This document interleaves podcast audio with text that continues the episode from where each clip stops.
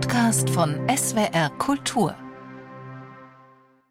Neuer Ruhm der Behrensstraße titelte der Berliner Morgen am ersten Weihnachtsfeiertag, jawohl, da gab es damals Zeitungen, 1947 und bezog sich damit auf die zwei Tage zuvor feierlich durch die Premiere einer Fledermaus-Inszenierung neu eröffnete Komische Oper Berlin mit tatkräftigster Unterstützung durch die sowjetische Militärverwaltung, vertreten beim Festakt durch General Kotikow neben Frau Oberbürgermeisterin Luise Schröder und vielen anderen.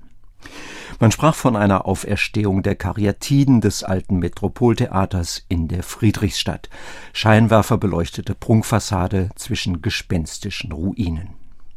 Theater gespielt wurde hier bereits seit 1764, Götz von Berlichingen etwa oder Nathan der Weise.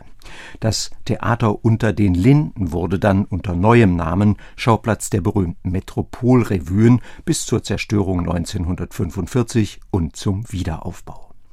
Der österreichische Regisseur Walter Felsenstein war Gründungsintendant des Hauses, welches auf die Tradition der französischen Opera Comique hinweist, und er hatte es sich zur Aufgabe gemacht, die künstlerisch erlesensten und zugleich volkstümlichsten Werke des internationalen heiteren Musiktheaters aus Vergangenheit, Gegenwart und der Zukunft in wechselndem Spielplan zu pflegen.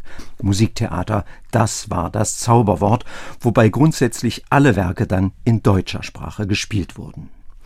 In den Folgejahren zählten immerhin Koryphäen wie Otto Klemperer, Václav Neumann, Rudolf Kempe, Arthur Grüber und Kurt Masur zu den Dirigenten des unter Leo Spieß gegründeten Orchesters.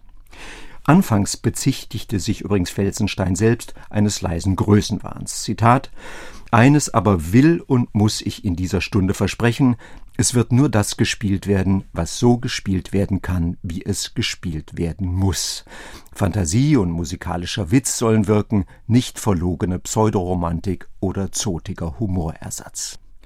Felsenstein hatte sich damals im Vorfeld nicht nehmen lassen, sich um alles, aber auch wirklich alles Berlins damals trotz geringster Folgekosten wohl produktivstes Musiktheater betreffendes zu kümmern.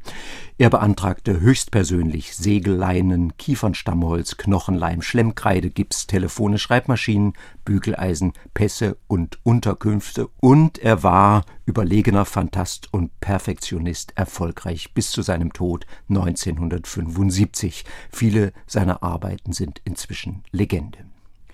Schon im Gründungsjahr der komischen Oper wurde diskutiert, ob Berlin denn drei Opernhäuser wirklich bräuchte.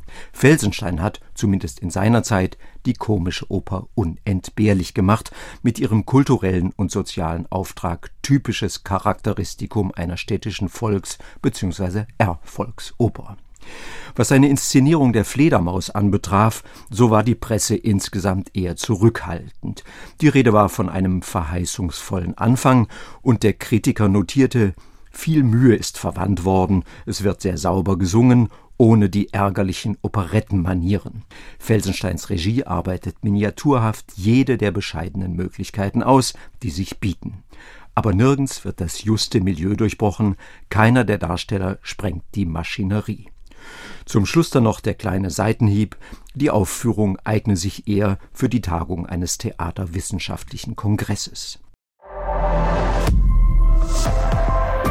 Zeitwort ist ein Podcast von SWR Kultur für die ARD. Abonniert uns in der ARD Audiothek und überall, wo es Podcasts gibt. Wir freuen uns über 5-Sterne-Bewertungen. Ihr habt eine Idee für ein Zeitwort, Anregungen oder auch Kritik? Schreibt uns eine Mail an zeitwort.swr.de.